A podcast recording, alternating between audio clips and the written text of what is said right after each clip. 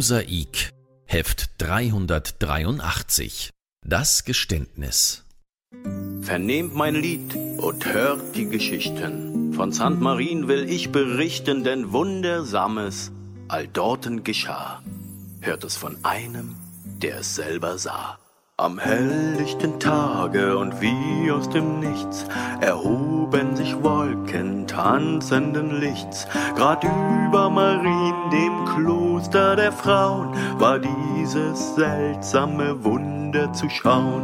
Doch Wolken und Licht sind plötzlich verschwunden und im Kloster wurden drei Männlein gefunden. Wie das ist das Kloster doch Männern verwehrt. Die mystische Mechthild hat alles erklärt. Sie wusste, die drei kamen von weit, von anderem Ort, aus anderer Zeit. Aber niemand hat dies für die Wahrheit gehalten, weshalb die drei als Soldaten galten, so taten die drei ihren Dienst bei den Frauen. Sie wachten, sie fegten, haben Holz gehauen, doch taten sie all dies nicht wirklich gerne. Sie hörten den Ruf der lockenden Ferne, wären am liebsten davon gerannt, drei, die sich Abrafaxe genannt.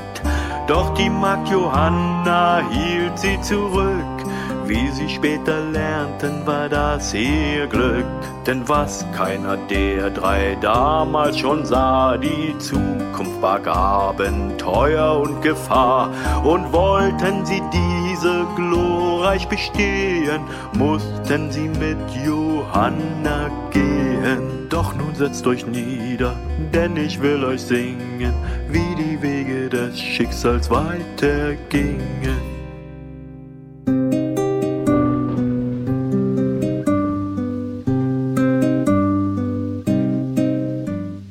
Einsiedel ist ein kleines Dorf, wie es viele in den Ausläufern des thüringischen Urwaldes gibt.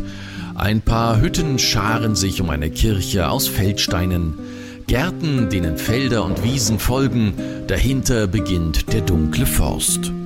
Die Bauern schulden dem Grafen Frondienste und dem Bischof den zehnten Teil ihrer Ernte. Was ihnen übrig bleibt, tauschen sie zweimal im Jahr auf dem Markt des nächsten Städtchens. Zwei Dingen verdankt das Dorf einen gewissen Ruf. Zum einen lebt am Waldrand Dr. Porcellus, ein heilkundiger Mann, der seine Kunst angeblich im fernen Paris erlernt hat. Zum anderen gibt es da das Wirtshaus zum tanzenden Eber. Das Dorf liegt an einem Weg, auf dem viele Händler von Böhmen nach Leipzig reisen und hier Rast machen.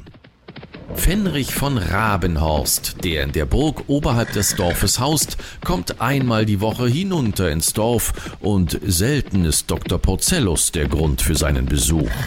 Sein Ziel ist fast immer das Wirtshaus zum tanzenden Eber. Dort wird nicht nur das hochgeschätzte dunkle Bier der Mönche von Kosteritz ausgeschenkt, der Graf ist auch Teilhaber und holt sich jeden Freitag seinen Anteil ab.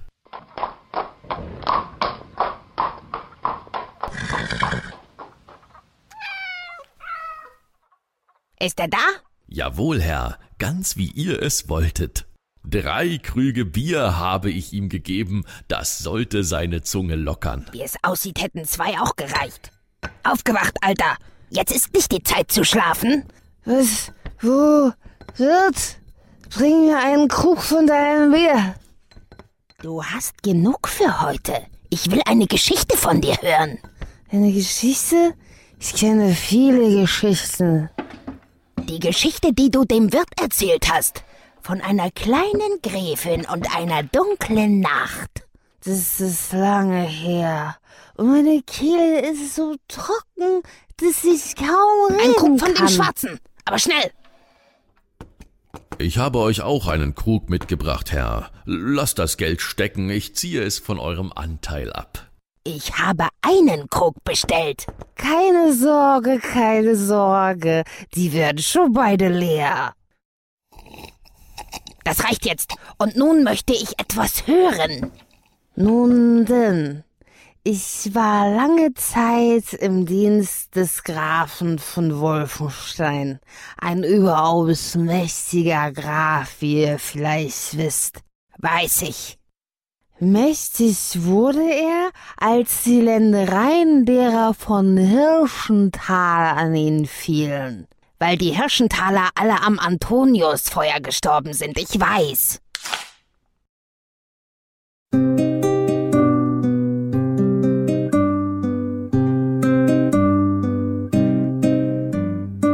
Nur die neugeborene Tochter der Hirschenthaler hatte das schreckliche Unglück überlebt. Das Kind wurde zu seinem einzigen noch lebenden Verwandten gebracht, seinem Onkel Arnulf von Wolfenstein. Doch Graf Arnulf hatte anderes im Sinn als die Pflege eines Kindes.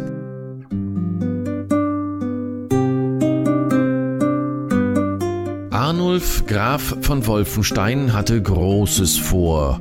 Er träumte davon, zum mächtigsten Fürsten des Landes aufzusteigen, da war das Kind nur im Wege, besonders dieses Kind. Was geschah mit dem Kind? So sprich doch weiter. Wenn man das Kind nicht gefunden hätte, wäre Arnulf der Erbe von Hirschenthal. Mit diesem Land wäre er seinem Ziel ein großes Stück näher gekommen.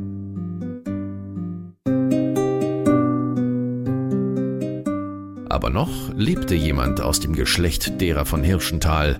Noch lebte das kleine Mädchen. So bestellte mich denn mein Herr zu sich und ließ mich wissen, was er von mir verlangte. Um meinem Herrn zum Hirschenthaler Erbe zu verhelfen, sollte ich das Kind töten. Er schickte mich in den Wald. Getan? Da stand ich mit erhobenem Schwert, aber ich konnte meinen schrecklichen Auftrag nicht erfüllen. Was sollte ich nur tun? Im Wald lassen konnte ich das Kind auch nicht. Zurück zu Arnulf durfte ich es auch nicht bringen. In meiner Not rief ich die heilige Jungfrau Maria an und ich wurde erhört. Ein Hirsch trat aus dem Forst und es war kein gewöhnliches Tier. Und so folgte ich dem Weg, der mir gewiesen wurde. Ich weiß nicht, wie lange ich lief, mir kam es wie eine Ewigkeit vor. Schließlich öffnete sich der Wald, der Hirsch hatte mich zum Haus der heiligen Maria geführt. Als ich mich endlich umsah, war der Hirsch verschwunden. Das Kind! Was hast du mit dem Kind gemacht? Ich legte es auf die Schwelle des Klosters. Die Schwestern waren beim Gebet, niemand hat mich gesehen.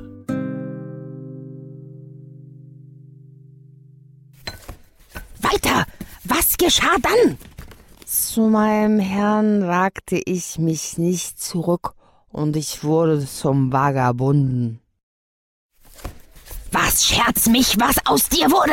Ich will wissen, was mit dem Mädchen geschah. Der ist hinüber, ein dunkles zu viel, wenn er mich fragt. Viele Meilen vom Gasthaus zum tanzenden Eber entfernt liegt das Kloster, in das es die Abrafaxe verschlagen hatte, im nächtlichen Mondschein. Von dem Unwetter, das über dem Dörfchen Einsiedel tobte, war hier nicht zu spüren. Trotzdem ist die Laune der Abrafaxe alles andere als prächtig. Ich sage es euch, mir reicht es. Ich bleibe nicht einen Tag länger. Genau meine Meinung, Abrax. Die Verpflegung in diesem Haus spartanisch zu nennen, würde die Spartaner beleidigen. Denkt ihr etwa, mir gefällt es hier? Wäsche waschen, Hühner füttern und den Hof fegen? Ich kann mir Spannenderes vorstellen. Und was hält uns dann noch hier? Gar nichts. Von mir aus können wir morgen früh aufbrechen. Moment mal, warum denn so plötzlich? Johanna hat gesagt, morgen soll's Kohlsuppe geben. Kohlsuppe? Hab ich recht gehört? Eben hast du noch über das Essen hier geschimpft. Ja, schon. Aber bei einer Kohlsuppe kann man eigentlich nicht viel falsch machen. Also gut, dann bleiben wir eben noch einen Tag. Das macht den Kohl auch nicht mehr fett. Kohlsuppe statt Abenteuer. Also wirklich, für die Zukunft der Abrafaxe sehe ich echt schwarz. Das liegt nur daran, dass du seit Tagen nichts Ordentliches gegessen hast. Nicht lange nachdem die Abrafaxe eingeschlafen waren, traten die im Kloster lebenden Schwestern aus ihren Kammern. Ihr Tagesablauf war von sieben Gebetszeiten geprägt. Die erste begann früh um vier. Die Magd Johanna stand zu dieser Zeit schon in der Küche und bereitete das Frühstück für die Schwestern vor. Ich bin wirklich froh, dass die Abrafaxe hier sind. Endlich muss ich den Kohl nicht mehr klein schneiden. Johanna, Johanna, einen Melissentee, schnell, schnell. Keine Hektik, Adelheid. Wenn der liebe Gott gewollt hätte, dass der Tag in der Nacht anfängt, würde die Sonne früher aufgehen. Der Mutter Oberin geht es so schlecht und du hast nichts Besseres zu tun, als gotteslästerlich zu reden. Die ehrwürdige Mutter? Was ist mit ihr? Sie hat wieder einen Schwächeanfall. Deshalb sollst du ja auch den Tee kochen. Der Melissentee, ja natürlich. Ich mach ja schon, warte. Oh, Unglück. Wir haben kein Melissenkraut mehr. Ich muss Kalifax wecken. Aus dem Weg, aus dem Weg, Adelheid. Für dich immer noch Schwester Subkameraria. Und außerdem, was willst du denn von dem Soldaten? Erinnerst du dich nicht, Adelheid? Er hat ihr schon einmal geholfen. Hilfe! Gespenster! Was? Gespenster wo denn? Ach, du bist es, Johanna. Was ist denn los? Die ehrwürdige Mutter braucht Hilfe und der Melissentee ist alle und du weißt doch, wie man ihr helfen kann. Alles klar, ich zieh mich nur schnell an. Aber beeil dich um Himmels willen. Jetzt muss ich nur noch das Rosmarinextrakt finden. Jetzt komm doch endlich. Es wird höchste Zeit, dass wir hier verschwinden. Kohlsuppe hin oder her. Ein Löffel hiervon, das wird dir helfen. Und das siebenmal täglich, eine Woche lang. Ich danke dir, mein Freund. Nicht zu danken. Allerdings gibt es ein Problem. Ein Problem? Mein Vorrat ist fast aufgebraucht. Das hier reicht allenfalls bis übermorgen. Kannst du denn nichts Neues machen? Sicher, aber die Herstellung dieses Extraktes ist langwierig. Man braucht frische Rosmarinblüten. Oh, dann gibt es wohl wenig Hoffnung. Ich habe gelesen, dieses Kraut wächst im Süden an den Küsten des mittelländischen Meeres. Nun, es würden mir auch getrocknete Blüten reichen. Der Dr. Porcellus, der könnte vielleicht helfen. Aber der Doktor wohnt weit von hier und keine der Schwestern darf das Kloster verlassen. Das stimmt. Da hat sie recht. Ich weiß, wo der Doktor wohnt. Ich war schon einmal dort. Ich hole die Medizin. Nein, Johanna, der Weg ist zu weit und du bist zu jung. Das kommt überhaupt nicht in Frage. Aber Wir werden gehen. Ich meine, für solche Sachen sind wir ja da, oder? Ganz genau. ja, die Abrafaxe kommen mit. Wir machen uns gleich auf den Weg. Was denn? Noch vor dem Frühstück? Seid unbesorgt, Schwester Adelheid wird Johanna in der Küche helfen. Aber ehrwürdige Mutter, in der Küche helfen, das ist nicht mit der Würde meines Amtes vereinbar. Demut ist eine unserer vornehmsten Tugenden, Adelheid. Demut. Ich glaube, die Mutter Oberin kann mich einfach nicht leiden. Endlich kann ich mal wieder das Kloster verlassen. Ich bin ja so aufgeregt. Aua! Ich hab mir die Hand verbrannt. Das kommt davon, wenn man den heißen Kessel ohne Lappen anfasst. Schnell, tauch die Hand in den Eimer mit kaltem Wasser. Mach schon. Aber das ist ja der Wischeimer. Wahrlich, ich sage euch, die Jüngste wird unsere Älteste sein, und sie wird erhoben werden über uns. Schwester Mechthild, warum seid ihr nicht in eurer Kammer? Das, das war eine Prophezeiung. Hast du einen Becher Wasser für mich, Johanna? Ja, natürlich. Ich bringe ihn in eure Kammer. Die Jüngste wird über alle anderen erhoben. Hm, ich bin die Jüngste. Das kann doch nur heißen, dass ich Äbtissin anstelle der Äbtissin werde. Das kalte Wasser hilft. Ich habe es ja gesagt. Adelheid, kannst du Mechthild das Wasser bringen? Dann nehme ich den Kessel vom Feuer. Bin ich deine Magd? Was bildest du dir überhaupt ein? Aber warte nur, wenn ich erst Äbtissin bin, wird sich hier einiges ändern. Einiges. Bist du jetzt völlig übergeschnappt? Ob das Wasser zu kalt war? Ich gehe zu Mechthild und bringe ihr einen Krug Wasser. Und wir kümmern uns hier um die Küchenarbeit, sonst kommen wir hier ja nie weg. Johanna, da bist du ja. Komm zu mir, ich will dir etwas geben, bevor du uns verlässt. Aber ich bin doch bald wieder da. Das kann man nie wissen, mein Kind. Als ich dich in jener Nacht vor dem Tor unseres Klosters fand, da lag etwas in dem Tuch, in das du gewickelt warst. Das wusste ich gar nicht. Du darfst es erst öffnen, wenn du in Not bist. Was ist das? Und nun lebe wohl, Johanna. Möge Gott dich beschützen. Auf Wiedersehen. Seltsam. Sie tut ja gerade so, als ob wir uns nie mehr sehen würden. Dabei bin ich morgen zurück. Als die Sonne über den Saum des Waldes geklettert war, machten sich Johanna und die Abrafaxe auf den Weg zu Dr. Porcellus. Von ihrer seltsamen Begegnung mit Mechthild erzählte Johanna ihren Begleitern nichts. Dass wir die Kohlsuppe verpasst haben, ärgert mich jetzt aber schon. Auch das kleine Dorf Einsiedel wurde von den ersten Strahlen der morgendlichen Sonne erweckt. Fenrich vom Rabenhorst hatte die Nacht im Wirtshaus zum tanzenden Eber verbracht. Er wollte dabei sein, wenn der alte Landstreicher erwachte und sein letztes Geheimnis preisgab.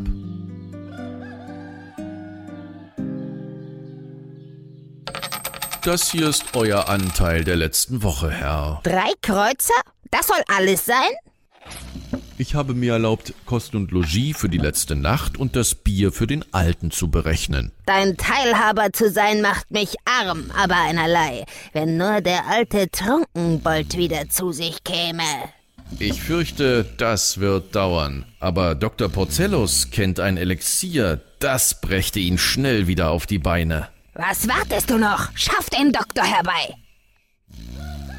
Den Doktor um diese Zeit zu wecken, das wird nicht billig. Das lass nur meine Sorge sein. Wenig später. Und denk daran, die Hälfte deines Honorars geht an mich. Ich bin mir unserer Abmachung schmerzhaft bewusst. Könnt ihr diesen Säufer zur Besinnung bringen, Doktor? Ich denke, das steht in meiner Macht. Dreifach purifiziertes Merkurium, versetzt mit den gestoßenen Exkrementen einer Unke. Es wird seine Wirkung nicht verfehlen. Eine Messerspitze auf einen Becher Wasser. Nun flößt es ihm ein. Trink das, Alter! Er kommt zu sich. Durst! Du bekommst gleich etwas zu trinken, aber erst sag mir, was aus dem Mädchen wurde. Durst! Na los, bring ihm einen Krug. Wird prompt erledigt. Ach, das ist ja jetzt schlecht. Zum letzten Mal. Wo ist das Mädchen? War da etwa Bier im Krug? Das gute Dunkle der Mönche von Kosteritz. Das Mädchen, keine Ahnung, wird wohl noch in dem Kloster sein, St. Marien. Das ist alles? Und dafür habe ich die Nacht in dieser Spelunke verbracht? Hm, er hätte kein Bier trinken dürfen. Das ändert die Kraft des Trankes. Ändern? Wie denn ändern? Loslassen, hab ich gesagt. Ach, jetzt verstehe ich, was ihr mit ändern meint, Doktor. Nicht so stürmes, Graf Henrich. Meine Tür! Wer bezahlt mir den Schaden? Frag doch den Alten. Wo gerade vom Bezahlen geredet wird, ich bekomme zwei Hühner von euch, Herr Graf, für das Elixier. Zwei Hühner? Willst du mich etwa auf den Arm nehmen, Quacksalber? Euch auf den Arm nehmen? Wie könnte ich es wagen, Herr Graf? Das Mädchen ist im Kloster St. Marien. Das ist doch eigentlich eine gute Nachricht. Wenn es im Kloster lebt, hat es auch nicht geheiratet. Wenn es noch nicht verheiratet ist, kann ich es heiraten. Und das Hirschenthaler Land wird mir gehören. Bekomme ich nun meine Hühner? Hühner. Wie kann man in einem solchen Augenblick an Hühner denken? Meinetwegen, hol sie dir von der Burg. Auf nach St. Marien. Der Wolfensteiner soll sich noch wundern. Juck, juck, juck. Ein Waldgeist rette sich, wer kann. Und so nahmen an diesem Morgen Dinge ihren Lauf, deren weitreichende Folgen keiner der Beteiligten auch nur im entferntesten vorhersehen konnte. Am allerwenigsten Johanna und die Abrafaxe. Diese hatten inzwischen den halben Weg vom Kloster zum Dorf des Dr. Porcellus zurückgelegt. Was war denn das? Ich habe keine Ahnung.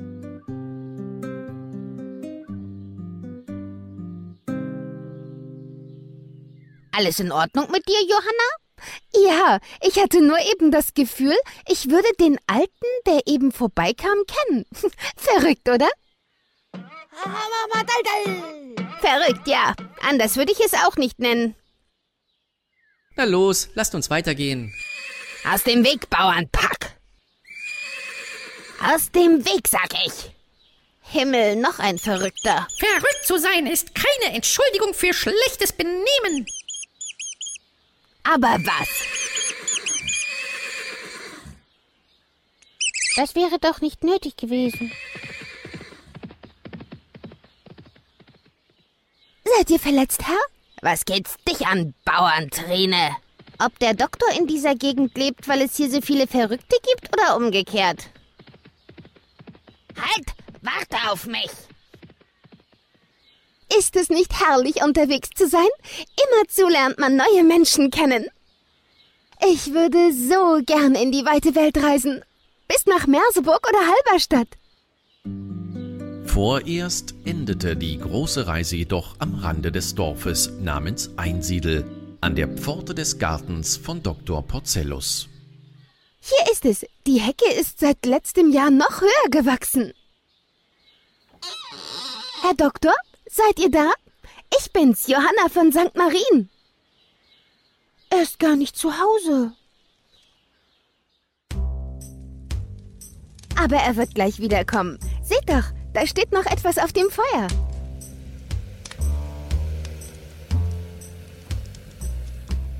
Die Beobachtung ist richtig, aber die Schlussfolgerung nicht. Offensichtlich destilliert der Doktor eine Flüssigkeit. Das kann mehrere Tage dauern.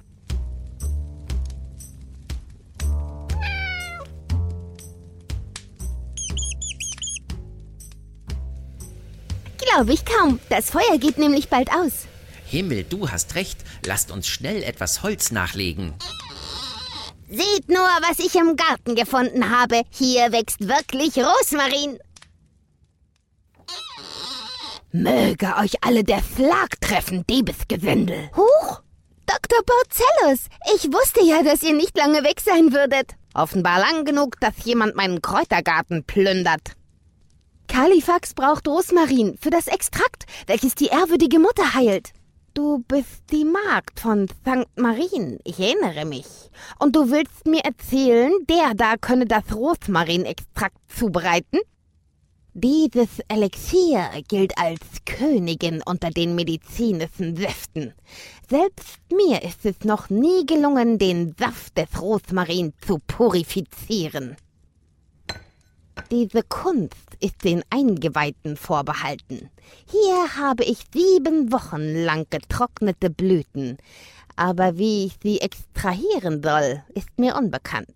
Aber Doktor, das ist doch ein Kinderspiel. Wartet, ich zeige euch, wie es geht.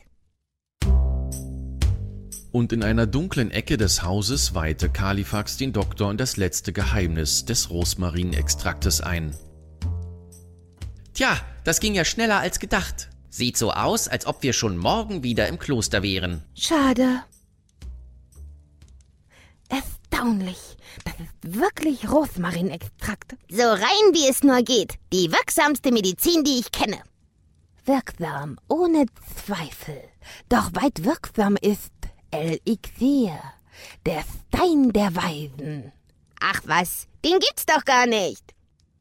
Wohl gibt es ihn. Er heilt jede Krankheit und verhindert den Tod. Der Magister Claudius weiß ihn zu destillieren, sagt man. Er verhindert den Tod?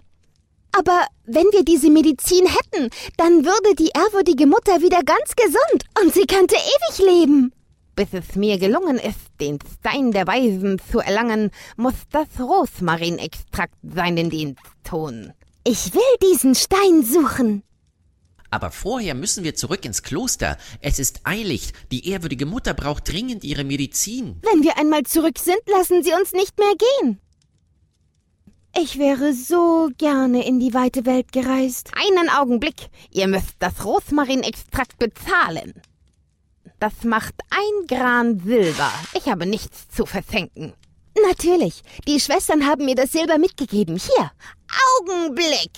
Für die Einweisung in die Gewinnung des Rosmarinextraktes berechne ich drei Gran Silber, also schuldet ihr uns noch zwei. Nun ja, das stimmt wohl, verflixt. Es wird bald dunkel. Wir müssen uns ein Nachtlager suchen. Im Dorf gibt es ein Gasthaus. Das Silber des Doktors wird uns dort Bett und Brot verschaffen. Hier scheint es aber jemand sehr eilig gehabt zu haben. Könnt ihr denn auch bezahlen? Wenn ihr blankes Silber gut heißt, dann ja. Hirsebrei. Für ein Gran Silber hätte ich etwas anderes erwartet. Lasst uns die Nacht hier verbringen. Bis ins Kloster schaffen wir es heute nicht mehr. Im Kloster St. Marien geschehen zur selben Zeit seltsame Dinge. Ich frage mich, wie lange der noch da oben bleiben will. Wenigstens hat er aufgehört zu schreien. Es ist Zeit für das Gebet. Uns droht keine Gefahr. Wo bin ich? Was mach ich hier? Oh weh, oh weh, oh weh. Hast du ihn erkannt? Jener Mann im Hof legte uns in jener Nacht Johanna vor das Tor. Er glaubte, ich hätte ihn nicht bemerkt. Seltsam. Was will er wohl hier? Entschuldigt, Schwestern, aber ich bin auf der Suche nach einer von euch. Und ihr glaubt, das gibt euch das Recht, hier einzudringen? Gebt mir das Mädchen, das ich suche, und ich werde sofort wieder gehen. Seltsam sind eure Vorstellungen vom Leben in einem Kloster, mein Herr. Wir Schwestern haben dem weltlichen Leben abgeschworen. Keine von uns würde euch folgen. Bitte, ich möchte sie zur Frau nehmen. Ich, ich will ihn heiraten. Ich habe das Gelübde noch nicht gesprochen. Hm, vom Alter her passt es. Bist du ganz sicher, Adelheid von Mistelhain? Diese Entscheidung ist endgültig.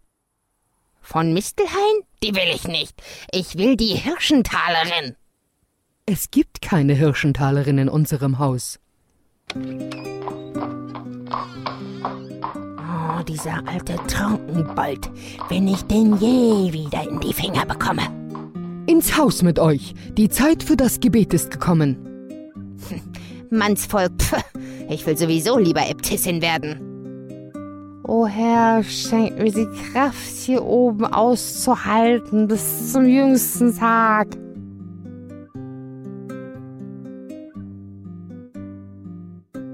Johanna würde viel lieber in die weite Welt ziehen, als eine Magd im Kloster zu sein, doch die Pflicht ruft sie zurück. Doch plötzlich ergibt sich eine Möglichkeit, mit der niemand gerechnet hätte. Von einem Augenblick zum anderen scheint ihr die Welt offen zu stehen. Als sie die Abrafaxe fragt, ob sie sie begleiten, lassen die sich nicht zweimal bitten. Aber die Welt da draußen ist viel gefährlicher als das beschauliche Klosterleben. Das muss auch Johanna nur allzu bald erfahren.